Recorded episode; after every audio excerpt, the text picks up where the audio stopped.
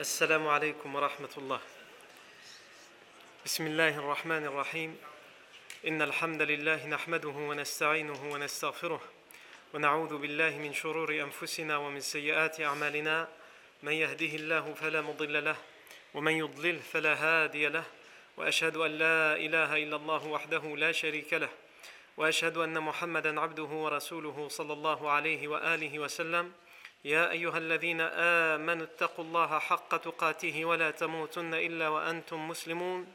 يا أيها الناس اتقوا ربكم الذي خلقكم من نفس واحدة وخلق منها زوجها وبث منهما رجالا كثيرا ونساء واتقوا الله الذي تساءلون به والأرحام إن الله كان عليكم رقيبا. يا أيها الذين آمنوا اتقوا الله وقولوا قولا سديدا. يصلح لكم أعمالكم ويغفر لكم ذنوبكم ومن يطع الله ورسوله فقد فاز فوزا عظيما.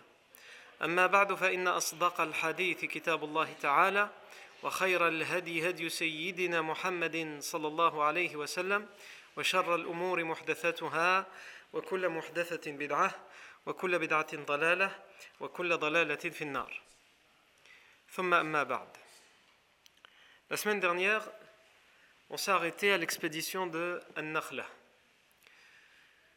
Nakhla, qui est un, un endroit positionné au sud de Mecca, entre, sur le chemin entre Mecca et Taif. On a expliqué que cette expédition était d'une certaine manière une réponse à l'attaque que la ville de Médine a subie. Puisqu'on avait vu dernièrement que la ville de Médine a été attaquée de nuit par euh, les Mécois. Ils ont envoyé un homme qui s'appelle Kurz ibn Jabirin al-Fihri avec d'autres hommes. C'était lui qui était à la tête de cette expédition. Et étant donné que les musulmans, évidemment, de Médine, à cause des menaces, des nombreuses menaces qu'ils avaient déjà reçues dans les lettres qui venaient de la Mecque, ils avaient pris au sérieux ces menaces. Et donc ils surveillaient, gardaient 24 heures sur 24 la demeure du professeur sallam et en particulier la nuit. Et dans chaque quartier de Médine, ils surveillaient également pendant la nuit à tour de rôle parce qu'ils savaient que ça pouvait arriver. Kurz ibn Jabir al-Fihri, qui s'est déplacé juste avec quelques hommes, a su qu'il ne pouvait pas faire grand-chose.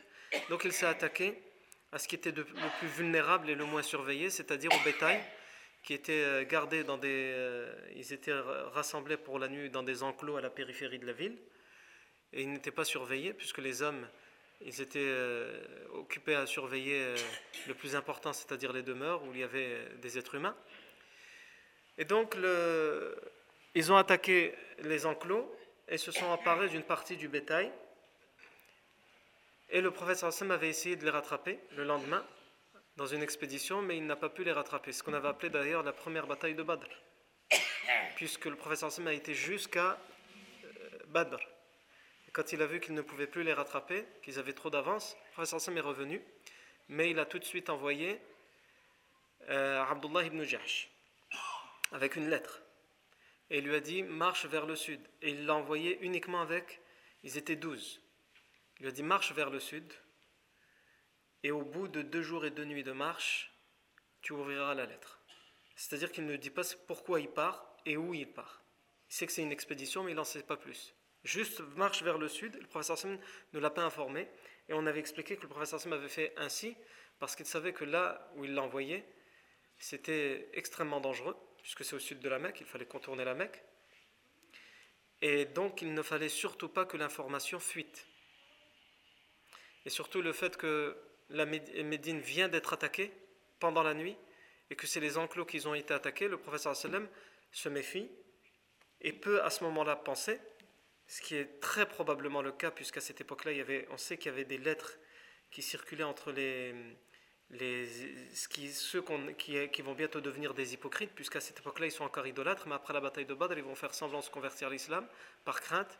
Mais à, cette époque-là, ils sont encore idolâtres, et on sait qu'il y a des lettres qui circulent entre eux et les Mécois. Donc c'est très probable qu'eux aussi, ils les ont aidés pour leur dire, si vous voulez attaquer, attaquez les enclos ou tel endroit, ce sera plus simple pour vous. Donc le professeur Sim se méfie pour que l'information ne fuite pas, il donne une lettre à Abdullah ibn et lui dit ta mission elle se trouve dans cette lettre mais il ne faut pas la lire avant deux jours et deux nuits de marche. Et lorsqu'il l'a lu, il a, constaté que le professeur Hassan lui demandait d'aller plus au sud. C'était la première fois que le professeur Hassan demandait de même dépasser la Mecque, déjà de s'approcher de la Mecque. Le professeur Hassan ne l'avait jamais demandé jusqu'alors. Il lui a demandé de contourner, de dépasser la Mecque et d'aller au sud de la Mecque. Pourquoi? Pour surveiller la route commerciale du sud. Puisque les Mécois savent maintenant que la route commerciale du nord, elle est menacée pour eux, elle est sous menace musulmane. Donc ils font très attention. Ils n'envoient plus autant de caravanes commerciales vers le nord et quand ils les envoient, ils les envoient avec beaucoup d'hommes armés jusqu'aux dents, des dizaines d'hommes armés jusqu'aux dents pour qu'elles ne soient pas attaquables facilement. Alors que la route commerciale vers le sud, pour les Mécois, elle est sûre. En tout cas, ils pensent qu'elle est sûre. Donc le professeur Sam envoie euh, Abdullah ibn Jarsh dans cet endroit-là, il lui demande simplement de, ramener les informations pour voir comment ça circule, les caravanes, quel nombre ils sont, etc. Est-ce que ça, est-ce qu'il y a souvent des caravanes, etc. Et de ramener les informations. Et en fonction de ces informations, le professeur sallam prendra des décisions. Sauf que, comme on l'a expliqué, Abdullah ibn Jarsh, en chemin, il y a Saad ibn Abi Waqqas et Utbah ibn Ghazwan qui vont perdre leur chameau et donc ils vont demander la permission à leur chef Abdullah ibn Jarsh d'essayer de, de, rattraper le, chameau. Il va leur, il va leur dire allez-y, mais nous on ne peut pas vous attendre, donc rattrapez-nous. Vous savez, euh, après la lecture de la lettre, vous savez qu'on doit aller à Nakhla, donc rattrapez-nous à Nakhla. Mais il ne va jamais les revoir. À Nakhla, ils ne, ne, le rattraperont jamais à Nakhla. Abdullah ibn Jarsh et ses hommes arrivent à Nakhla et qu'est-ce qu'ils découvrent Ils découvrent qu'une caravane arrive du sud et c'est une caravane de la Mecque, donc qui rentre à la Mecque avec des marchandises. En particulier, elle est euh, chargée en raisins secs et elle n'est gardée que par 7 à 8 hommes, alors que eux, ils sont 10. 7 à 8 hommes, alors qu'eux, ils sont 10 à ce moment-là, puisqu'il y en a deux qui sont perdus dans le désert. Euh, donc, le, Abdullah ibn Jarj va discuter avec ses, compagnons et les compagnons du professeur sallam, que fait-on? Est-ce qu'on se contente de, rentrer avec une information comme celle-là? Peut-être que le professeur sallam va nous reprocher, ils ne sont que sept. Il y a dans cette caravane une partie finalement de nos richesses qui nous ont été confisquées et volées. Donc finalement, ils vont prendre la décision de l'attaquer. Surtout que eux, c'est encore tout frais et tout récent, ils viennent de se faire voler du bétail par les Mécois. Le souci qu'ils ont, c'est que c'est pendant le mois de Rajab. Et le mois de Rajab est un mois sacré. Il y a quatre mois sacrés qui étaient respectés par les, par les idolâtres dans la Jahiliya et qui continuent à être respectés par l'islam à cette époque-là. Et encore aujourd'hui, les musulmans considèrent que dans l'année lunaire, il y a quatre mois sacrés. Dhul Hijjah, Muharram et Rajab. Dhul Qa'da, Dhul Hijjah et Muharram sont trois mois qui se suivent. Et ensuite, Rajab, il vient plus tard. Il est isolé comme mois sacré par rapport à d'autres mois qui ne sont pas sacrés. Mais Dhul Qa'da, ensuite il y a Dhul Hijjah, ensuite il y a Muharram. Ensuite, il y a le mois de Safar, mais il n'est pas sacré. Ensuite, euh, euh, Rabi' al-Awwal, Rabi' al-Thani, qui ne sont pas sacrés. Jumad al-Oula, Jumad al-Thaniya, qui ne sont pas sacrés.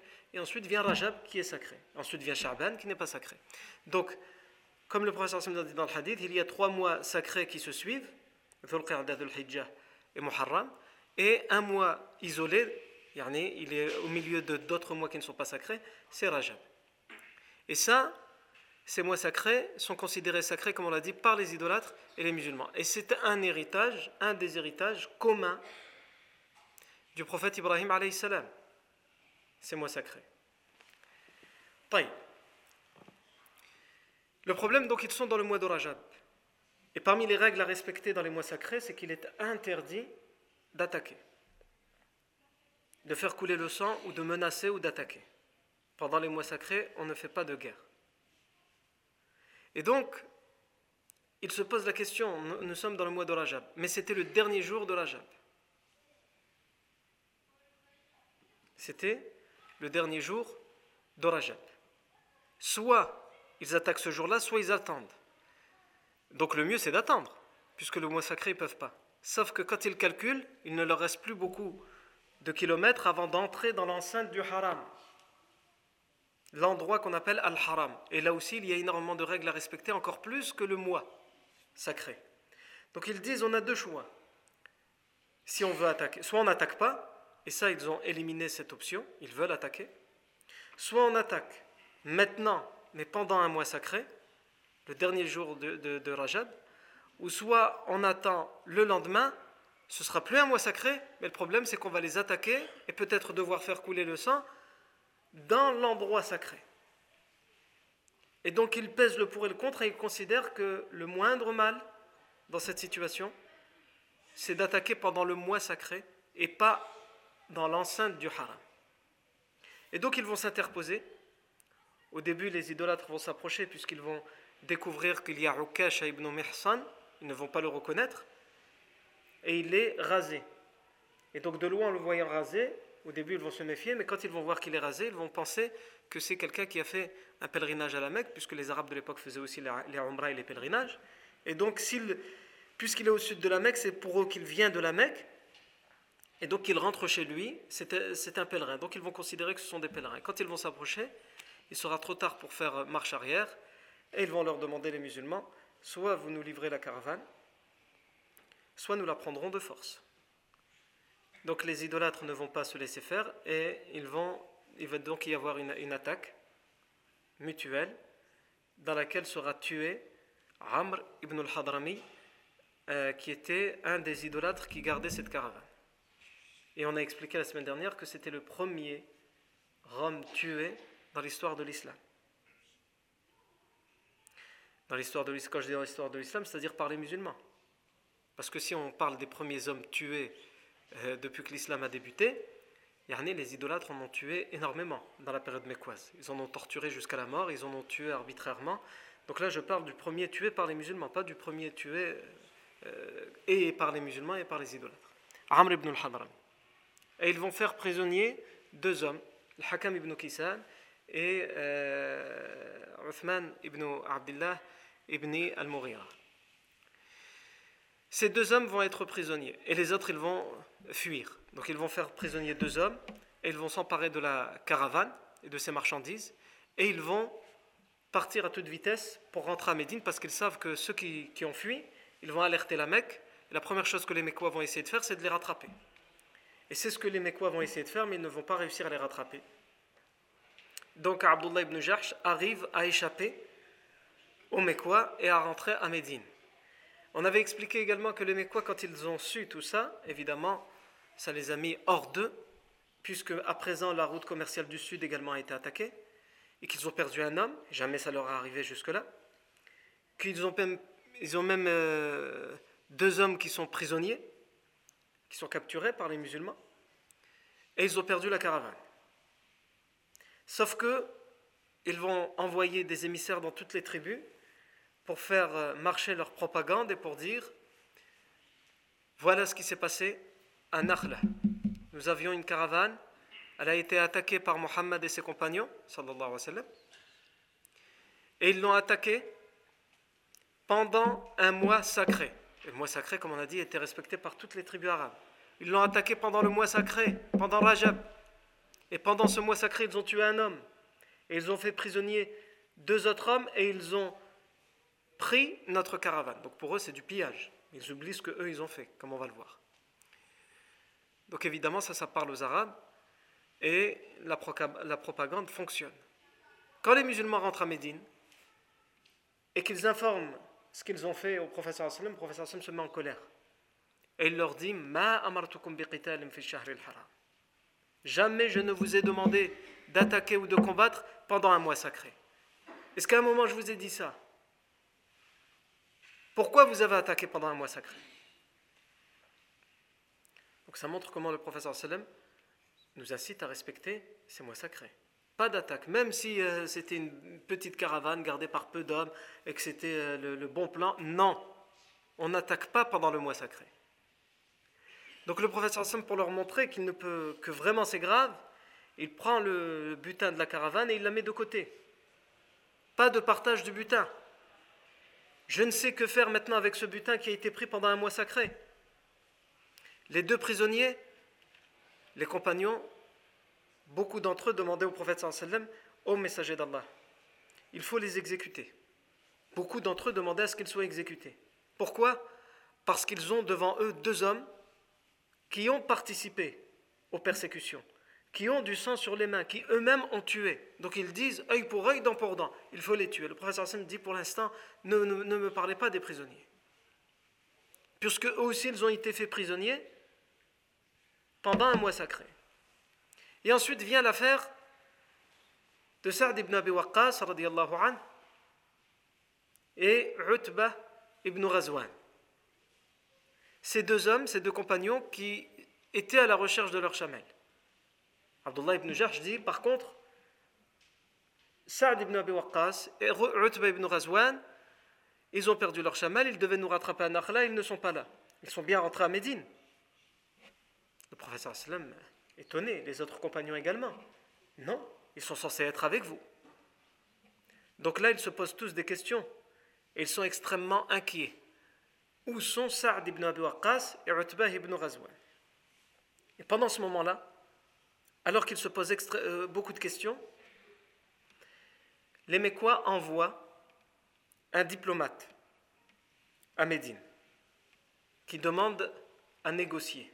Le professeur Salm le reçoit et il demande à négocier la libération des prisonniers. Il dit vous avez pris deux hommes, nous voulons leur libération et je viens négocier la rançon. Nous sommes prêts à payer une rançon. Ne les, ne les tuez pas. Gardez-les vivants et rendez-les nous et en échange nous vous donnons une rançon. Discutons de la rançon. Le prophète sallallahu alayhi wa sallam leur dit Nous avons perdu deux hommes. Et il est probable que vous avez, que vous avez ces hommes-là. C'est possible que vous les avez capturés et que vous le cachez. C'est possible que vous les ayez tués même et que vous le cachez. Tant que je n'ai pas de nouvelles de mes deux hommes, il n'y aura pas de négociation. Et c'est possible également que vous n'y êtes pour rien. Mais maintenant, vous le savez. Donc si vous en entendez parler, sachez que nous avons deux hommes. Pour l'instant, ils sont vivants, mais tout dépendra de si vous retrouvez nos hommes et que vous les capturez, de ce que vous ferez de nos deux hommes. Le diplomate repart avec cette réponse et il la livre à la Mecque. Donc la Mecque sont dans l'attente et en même temps dans la recherche de ces deux hommes, parce que pour eux, ça pourrait être la meilleure rançon. Au lieu de donner des chamelles, ou de donner de l'or, ou de donner des, richesses en échange des prisonniers, ils pourraient donner deux prisonniers et en échange, ils auraient leurs prisonniers. Sauf que, quelques jours plus tard, Sa'd ibn Abi Waqqas et Utba ibn Razwan rentrent à Médine. Où étiez-vous? Que s'est-il passé? Eh bien, pendant des jours et des jours, nous étions à la recherche de cette chamelle, nous suivons sa trace, et jamais nous avons pu la rattraper. Donc ça a pris beaucoup de temps, et donc nous sommes extrêmement éloignés, jusqu'à ce que, alhamdulillah, on a pu rattraper la chamelle, et on revient à Médine. Donc voilà, on a rattrapé la chamelle, on est revenu, on n'a pas... Il ne nous est rien arrivé d'anormal. Donc, alhamdulillah, les musulmans sont soulagés au moins pour ces deux compagnons. Mais il reste encore euh, une chose à régler. C'est que le sallam est en colère contre Abdullah ibn Jarsh et ses hommes et la décision qu'ils ont prise. Et il ne sait que faire avec les deux prisonniers, comme on l'a dit, et le butin. Allah Azzawajal va révéler au prophète et aux musulmans. Sachez, avant que je parle de ce verset, il faut se mettre à la place de cet homme, Abdullah ibn Jahsh et de tous les hommes qui sont autour de lui. Le prophète sallam est en colère contre eux. Et il leur montre et il leur dit. Évidemment, ça leur fait mal au cœur, ça leur fait beaucoup de peine. Et il y a aussi les compagnons qui sont autour. Sans aucun doute, ils en rajoutent aussi, pour une partie d'entre eux. Comment vous avez pu faire ça? Les ordres étaient clairs dans la lettre. Allez à Nakhla, observez, regardez, ramenez-nous les informations. Qu'est-ce qui vous est passé par la tête pour les attaquer euh, pendant Rajab Alors que c'est possible que si eux ils avaient été à leur place, ils auraient pris, la même décision. Il faut, il faut se remettre dans le contexte qu'ils ont vécu. Ils viennent de perdre du bétail. Tout pendant des années, ils ont été persécutés, torturés. Certains d'entre eux ont perdu des gens de leur famille. Et là, ils ont une caravane. C'est la première fois qu'enfin, ils peuvent non pas récupérer tout ce qu'ils ont perdu, mais une once de ce qu'ils ont perdu. Donc ils vivent comme ça. Eux aussi, le professeur Sam est en attente de la révélation pour savoir que faire, que dire, pour se défendre aussi contre la propagande. Parce que le professeur Sam admet, quand on lui dit Est-ce qu'ils avaient raison d'attaquer pendant le mois de Rajab, pendant un mois sacré? Non. Non, ils n'avaient pas le droit. Et donc les rumeurs vont bon train. La propagande anti-musulmane à cette époque-là va bon train. Et heureusement qu'à l'époque, les chaînes d'infos continues n'existaient pas. Il fallait envoyer des, émissaires qui faisaient des kilomètres et des kilomètres pour ramener cette propagande. Ils ont fait ça, ils ont fait ça. Alors imaginez, les choses seraient en direct comme aujourd'hui. Là, khlas. BFM, ils auraient du travail et du pain sur la planche. Naam. Allah Azza wa révèle un verset dans Surat al-Baqarah dans يسألونك عن الشهر الحرام قتال فيه قل قتال فيه كبير وصد عن سبيل الله وكفر به والمسجد الحرام واخراج اهله منه اكبر عند الله والفتنه اكبر من القتل ولا يزالون يقاتلونكم حتى يردوكم عن دينكم ان استطاعوا ومن يرتدد منكم عن دينه فيمت وهو كافر فأولئك حبطت أعمالهم في الدنيا والآخرة وأولئك أصحاب النار هم فيها خالدون Et le verset d'après qui concerne toujours ce contexte et cette situation, إن الذين آمنوا وهاجروا وجاهدوا في سبيل الله أولئك يرجون رحمة الله والله غفور رحيم. Qu'est-ce que ce verset nous dit يسألونك عن الشهر الحرام قتال فيه. Il t'interroge au sujet du mois sacré, peut-on combattre dedans? Mais c'est pas il t'interroge comme quand on pose des questions comme dans des autres versets, il t'interroge à propos du, vin, de l'alcool et des jeux de hasard. Dis-leur, euh, c'est mauvais. Parce qu'ils t'interrogent, ils veulent savoir. Ici, l'interrogation, comme les Mufassiroun disent, c'est l'interrogation des idolâtres. Alors comme ça, pour vous, dans les mois sacrés, c'est bon, on peut attaquer. Donc c'est dans ce sens-là. Ils osent t'interroger. C'est comme ça qu'il faut le comprendre ils osent t'interroger au sujet d'attaquer, de combattre des gens pendant le mois, le mois sacré. Allah Azzawajal dit Réponds, dis-leur, combattre pendant un mois sacré, c'est grave, kabir, c'est grave, c'est un grand péché. C'est-à-dire, admets que tes compagnons ont fait une erreur. Admets que tes compagnons ont fait une erreur. Mais ensuite, il y a d'autres choses à leur dire et à leur rappeler. Voilà comment répondre à la propagande. Mais avant de citer comment répondre à cette propagande, ici, qu'est-ce que ce verset nous dit? Il nous démontre plusieurs choses. La première, c'est que ce verset prouve, parmi tant d'autres, que ce Coran n'est pas la parole du prophète Mohammed mais qu'il est la parole d'Allah Il y en a n'importe quel homme, ou en tout cas beaucoup d'hommes qui auraient été dans la situation du prophète sallam, si c'était eux qui inventaient les versets, ils se dit, pourquoi nous serions, ils se seraient dit, mais pourquoi je serais tenu de respecter le mois sacré comme eux? Moi, j'ai pas les mêmes règles qu'eux. Ça, c'est votre règle à vous, c'est un mois sacré pour vous, pas pour moi. Il aurait pu profiter de la situation pour changer cette règle. Mais non, c'est la vérité. Le mois Rajab, c'est un mois sacré depuis Ibrahim, et il faut le respecter. Et ces gens-là sont tes pires ennemis. Ils veulent ta mort, ils veulent te tuer. Mais admets que dans ça, on a fait une erreur. On n'aurait pas dû. Et ça, c'est ce que nous enseigne l'islam. Dans d'autres versets, et lorsque vous dites, soyez équitable, quand bien même ça va à l'encontre des gens de votre famille. Quand vous dites, soyez équitable, c'est pas parce que c'est quelqu'un que j'aime, ou quelqu'un qui m'est proche, que non, on peut dire que du bien sur lui. J'accepte pas qu'on dise du mal. Alors que ce mal peut être une vérité. Ou inversement, c'est pas parce que c'est quelqu'un que je déteste ou qui m'a fait du tort ou qui fait du tort que lorsqu'il y a un bien, je dois le cacher ou ne pas le dire. À ce sujet, Allah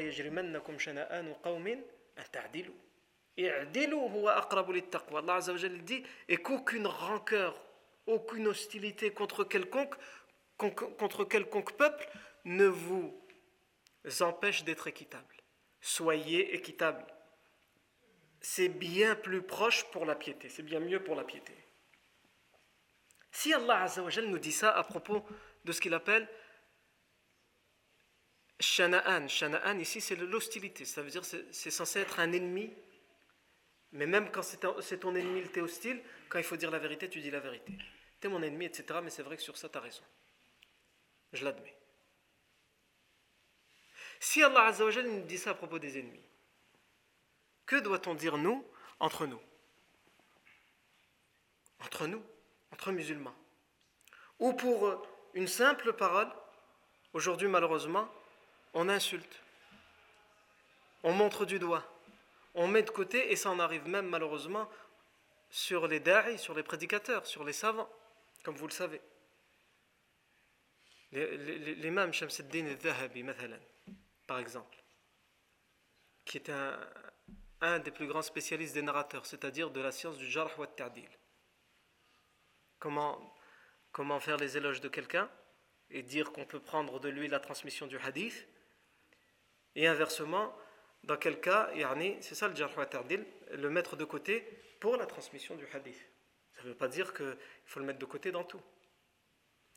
Shamsuddin Zahabi dit à propos d'un narrateur, quand il fait son enquête et qu'il parle des narrateurs, par exemple, Ibrahim ibn Sa'd, il dit Kana min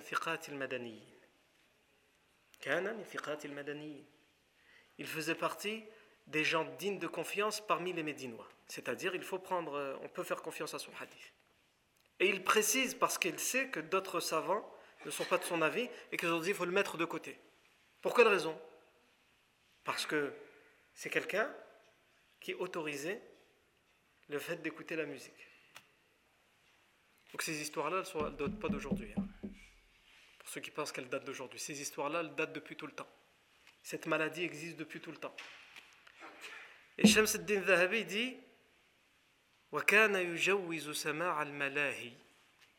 il avait l'habitude de rendre permis le fait d'écouter les euh, sons des instruments de divertissement.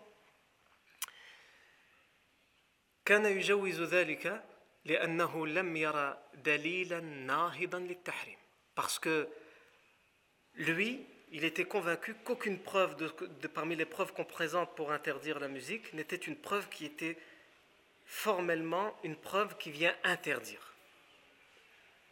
Ce que disent certains, même s'ils sont peu en nombre, ce que, disent, certains encore aujourd'hui, euh, je vous laisse les injures qui sont proférées à leur sujet parce qu'ils disent la même chose que d'autres avant eux ont dit.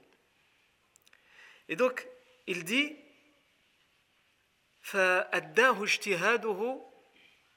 et donc son ijtihad, sa réflexion, à Ibrahim ibn Sa'd, l'a conduit à la permission. Et il termine par dire Et alors? C'est quoi le problème? Est-ce que c'est à cause de ça qu'on doit dire on ne peut pas prendre son hadith? Parce qu'il a été honnête. Parce que lui, il a lu les, les versets, les hadiths qu'on lui présente, où on dit que c'est l'interdit, et lui, quand il les médite et quand il les comprend, il dit non, moi je ne vois pas d'interdiction. On veut qu'il soit malhonnête pour qu'on prenne son hadith au contraire. Et alors? Et aujourd'hui, malheureusement, c'est ce qui nous manque. Et lorsque vous dites, soyez équitable, soyez juste. C'est pas parce que quelqu'un a dit quelque chose qui te déplaît au plus profond de toi. Une deuxième chose qui te déplaît au plus profond de toi. Une troisième, une quatrième, une cinquième. Et tu oublies les dizaines, que dis-je, les centaines, les milliers de choses qu'il a dit ou qu'il a écrit. Et ça, c'est le musulman.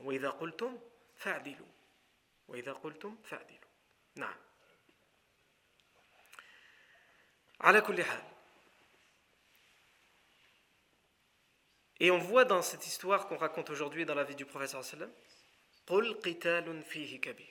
et qu'est-ce que ça coûte aux musulmans de le dire? Parce que c'est à qui ils doivent le dire? À des gens qui les tuent, qui les persécutent, qui leur font du tort. Dis-leur oui, c'est vrai. tuer ou attaquer pendant le mois sacré, c'est un grave péché. C'est-à-dire, admet que vous avez commis une grave erreur, un grave péché. Mais l'admettre entre nous, c'est pas facile, mais ça va. Mais l'admettre à ses pires ennemis, c'est ce qu'il y a de plus difficile et Allah il donne cet ordre. Et ensuite Allah leur dit ce qu'il faut dire d'autre pour répondre à cette propagande.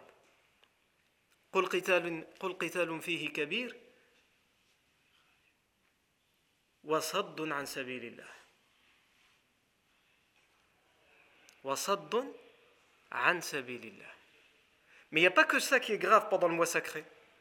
Attention ça c'est très grave. De tuer ou d'attaquer pendant le mois sacré, c'est grave. Mais il y a autre chose qui est grave. Rappelez-vous, vous, ce que vous faites pendant les mois sacrés. Nous, on l'admet. On a fait une erreur. On n'aurait pas dû. Est-ce que vous, vous êtes prêt à admettre les erreurs? Nous, on n'en a fait qu'une, hein Et vous avez fait la grande propagande. Vous, depuis des années, c'est ce qu'Allah dit dans ce verset, vous avez fait énormément d'erreurs, énormément de fautes graves, de transgressions du mois sacré. Le fait de interdire l'accès, avant d'interdire l'accès, le fait de s'obstruer à la voix d'Allah c'est-à-dire à la da'wah. Interdire aux gens de dire la ilaha illallah. Vous l'avez fait pendant des années. Et vous l'avez fait pendant le mois sacré. Vous interdisez aux gens d'adorer Allah, de faire le tawaf, etc. Juste pourquoi? Parce que vous n'êtes pas de la même religion. Et vous le faites pendant les mois sacrés. Ça, vous avez le droit, vous Très bien, continuons. Wa bihi. Aimer croire en Allah. C'est encore pire. Associer à Allah, c'est encore pire, et pendant les mois sacrés. Ça, vous l'avez oublié? Très bien, continuons. Wal masjidil haram. Et la mosquée sainte. Alors ici, Allah Azzawajal dit wal masjidi, bil kasr, pour ceux qui connaissent un petit peu la grammaire, avec le kasra. Wal masjidi. Alors qu'avant, il dit wasaddun et kufrun. Ici, wal masjidi. Pourquoi?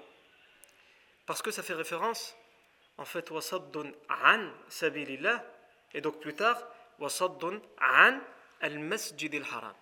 Ou aussi, ça peut faire référence, comme certains, d'autres exégèses ont dit, wa kufrun bihi, mais croire en Allah, mais aussi wa kufrun bil masjid al-haram, à l'intérieur de la mosquée al-haram.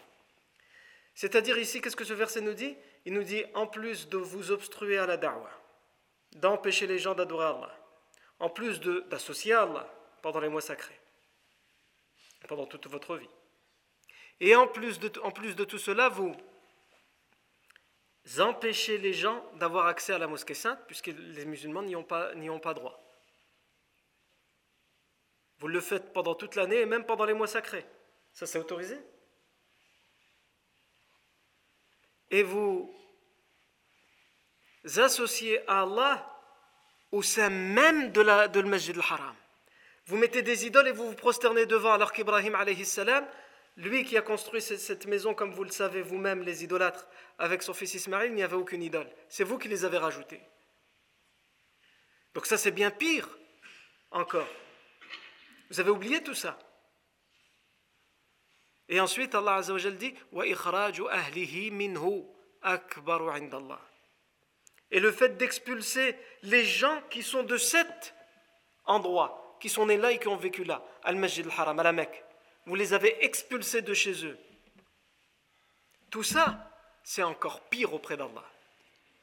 Attaquer pendant un mois, sacré, c'est grave. Mais vous, vous avez fait ça, ça, ça et ça, et tout ça, c'est encore pire auprès d'Allah. Hanon a admis notre erreur. Vous êtes prêt à admettre votre erreur et revenir dessus? Et ensuite, Allah Azza wa dit wal fitnatu akbaru min al qatl. La fitna est pire que le fait de tuer que le fait de mourir, dans certaines explications différentes et divergentes. Le fitna ici, c'est quoi? Certains savants disent le fitna ici, c'est l'idolâtrie, le fait d'associer Allah. C'est-à-dire que certains comprennent ce verset en disant associé à Allah pendant les mois sacrés et au sein même de Masjid al-Haram, c'est pire que attaquer pendant le mois sacré. Et c'est ce que vous faites. Et d'autres disent, le fitna, c'est-à-dire la fitna que les musulmans connaissent. Vous les avez persécutés, torturés, c'est une fitna ça. Vous les persécutez pour qu'ils ne soient pas musulmans. Eh bien ça, c'est pire que d'être tué. Ou que d'attaquer justement pour se défendre, pour sa liberté de croyance et sa liberté religieuse. Et Allah Azza wa ensuite il s'adresse aux musulmans, il dit ولا يزالون يقاتلونكم حتى يردوكم عن دينكم إن استطاعوا et ils continueront à vous combattre, les idolâtres. Ils vont continuer à vous combattre. Malgré ce verset, ils ne vont pas admettre leurs erreurs.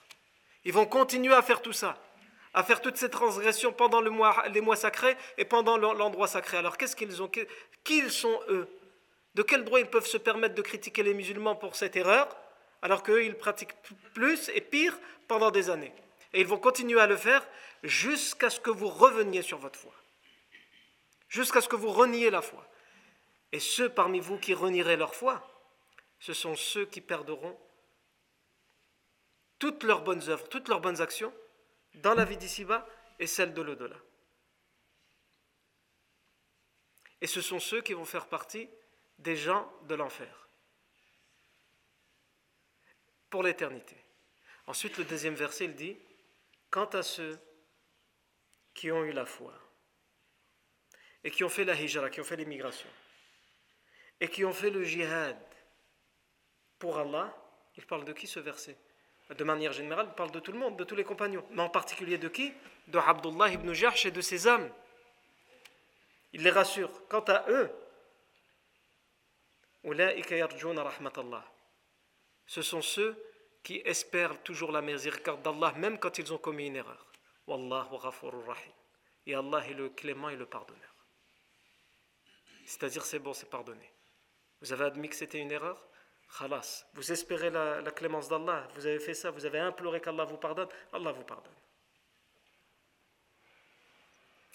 Et donc le point final a été mis à, à, la propagande de cette manière et le Coran a orienté les musulmans pour, pour se défendre face à cette propagande. Il nous reste à présent le butin et les prisonniers. Le butin, il y a un cinquième qui part, entre guillemets, pour le professeur sallam, c'est-à-dire pour les caisses de l'État médinois, et le reste, les quatre cinquièmes, qui sont partagés entre les euh, différents euh, participants à l'expédition. Il nous reste les deux prisonniers. Le professeur sallam va accepter de négocier leur libération. Il va le faire avec le diplomate de la Mecque qui sera par la suite envoyé il va accepter de négocier et ensuite il va ordonner qu'on les libère. Sauf que ce ne sera pas aussi simple que ça, puisque la libération d'un des deux, en particulier de Al-Hakam ibn Kisan, ne sera pas aussi évidente que cela. Et ça, c'est ce qu'on verra. La fois prochaine. Barakallahu fikum pour votre attention. Subhanakallahu wa bihamdik. Ashhadu an la ilaha illa ant. Nastaghfiruka wa natubu ilayk.